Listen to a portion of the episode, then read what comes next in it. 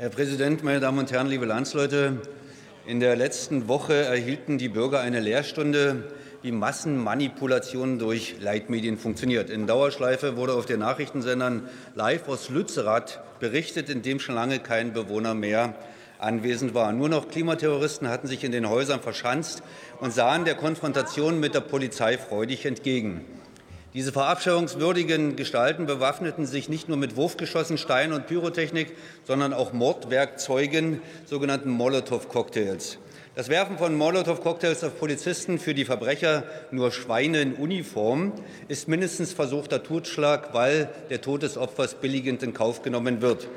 Nach meiner Auffassung handelt es sich hier sogar um versuchten Mord, da niedere Beweggründe zu unterstellen sind.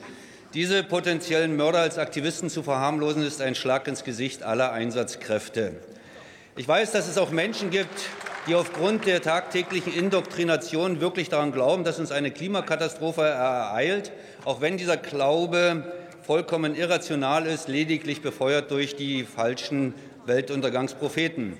Die meisten dieser Verstrahlten demonstrieren friedlich, aber diejenigen, die, deren, denen schwerste Verletzungen oder gar der Tod des Gegenübers vollkommen egal ist oder diesen sogar herbeiführen wollen, sind potenzielle Mörder.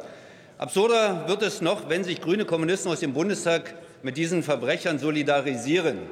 An welcher lichterloh brennenden Hanfplantage muss man vorbeigelaufen sein, um hier im Bundestag für den Abriss zu stimmen dieser, der letzten Häuser und dann nach NRW zu fahren, um sich mit diesen potenziellen Mördern gemein zu machen. Pure Heuchelei. Und natürlich gab es auch ein Stelldichein mit der Vielfliegerin Neu Luisa Neubauer und dem am Asperger-Syndrom leidenden bedauernswerten Mädchen. Beide ließen sich für ihre unterbelichteten Fans medienwirksam ein paar Meter durch den Schlamm tragen und machten sich so dann wieder auf in die wohlbehütete und gut beheizte Villa von Mama und Papa. Das bedauernswerte Mädchen weiß es wohl nicht besser, aber die verwöhnte Göre, die niemals in ihrem Leben hungern oder frieren musste, die das Geld verprasst, das ihre Vorfahren vor allem durch Unterstützung der Nationalsozialisten anhäuften, ist Teil der großen Inszenierung vom vermeintlichen heroischen Kampf gegen geldgierige Konzerne. Dass die Villa von Mama und Papa kalt bleibt, wenn diese Konzerne keinen Strom und keine Wärme mehr liefern, geht über den Horizont dieser geistigen Tiefflieger. Wie beschreibt Albert Einstein doch so trefflich diese Menschen? Zitat, manche Menschen haben einen geistigen Horizont mit Radius Null und das nennen sie dann ihren Standpunkt. Zitat Ende. Und natürlich haben die Klimaextremisten, also die potenziellen Mörder von Lützerath und die klebstoffsüchtigen Verkehrsbremsen nicht nur eingeschränkte kognitive Fähigkeiten, sondern überhöhen sich auch noch moralisch selbst, um die Straftaten, die sie begehen, mit dem guten Zweck zu begründen.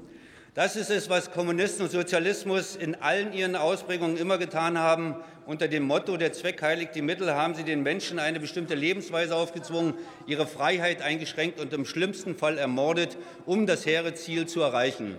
Deswegen haben Klimaterroristen auch kein schlechtes Gewissen, wenn, die, wenn wie bei der Radfahrerin, die von einem Lkw überrollt wurde, Menschen sogar zu Tode kommen. Das nenne ich Menschenverachtung pur. Nun ist es natürlich legitim und laut Grundgesetz auch das gute Recht jedes Menschen, friedlich zu demonstrieren.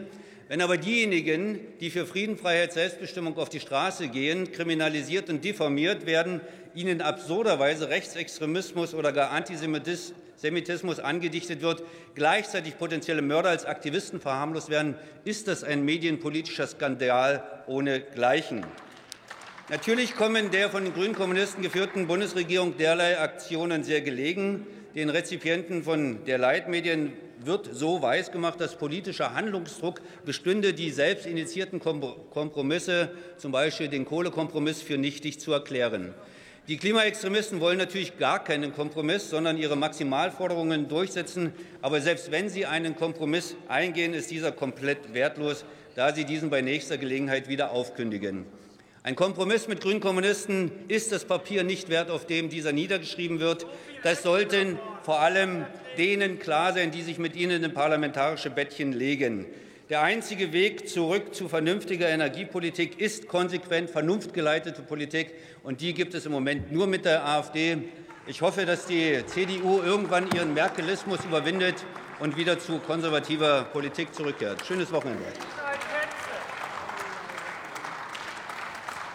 Vielen Dank, Herr Kollege Hilse. Nächster Redner ist der Kollege Sebastian Fiedler.